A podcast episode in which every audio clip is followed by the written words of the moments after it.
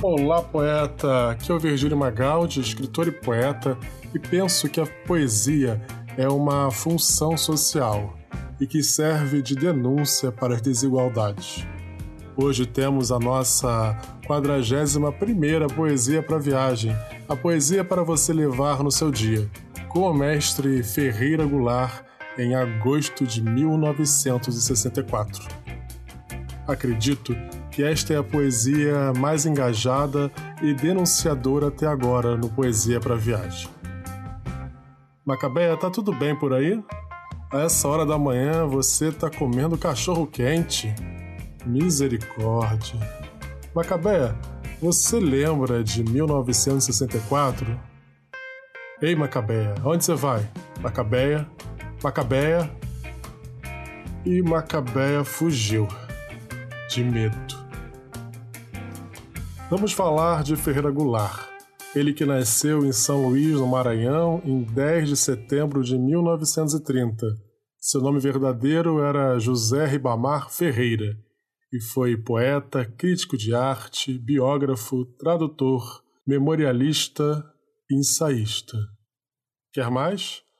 Ele era um grande teórico da poesia e da arte, além de dramaturgo, roteirista e pintor. Goulart se destacava por uma poesia social, política e sensível às emoções do cotidiano, como você poderá ver na poesia de hoje. Liderou e organizou o neoconcretismo no Brasil. E a partir dos anos 60 usou a poesia como denúncia social. O escritor foi perseguido pela ditadura em função das suas denúncias sociais. Sofreu sanções do Estado foi preso, torturado e forçado ao exílio. Agosto de 1964 está no livro Dentro da Noite Veloz, de 1975. Este livro Goulart escreveu na época que estava exilado. Sua poesia vai além da sua experiência. Ele dá voz a um coletivo, um povo, uma multidão. Agora já não existiam mais heróis. A poesia deveria denunciar. A poesia deveria auxiliar na mudança da sociedade. A poesia como arma contra a repressão. Goulart foi considerado subversivo e inimigo do país pela ditadura. Em 1977, foi absolvido pelo STF e pôde retornar ao Brasil. Sua poesia para viagem está pronta. Vamos ouvi-la?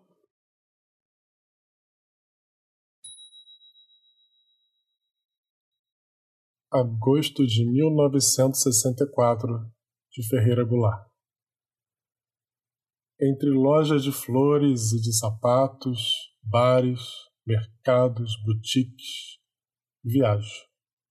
No ônibus estrada de ferro Leblon.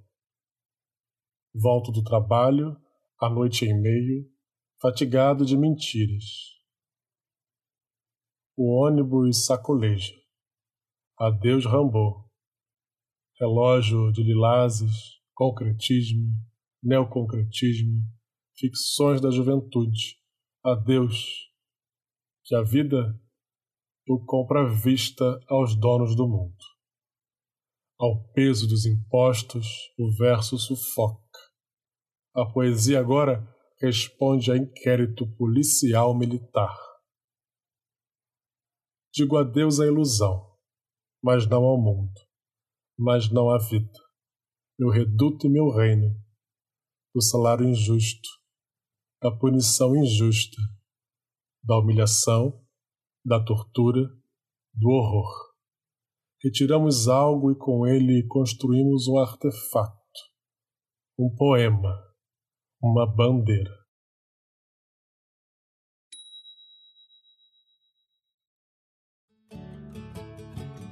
Goulart dizia que a arte nos aponte uma resposta, mesmo que ela não saiba.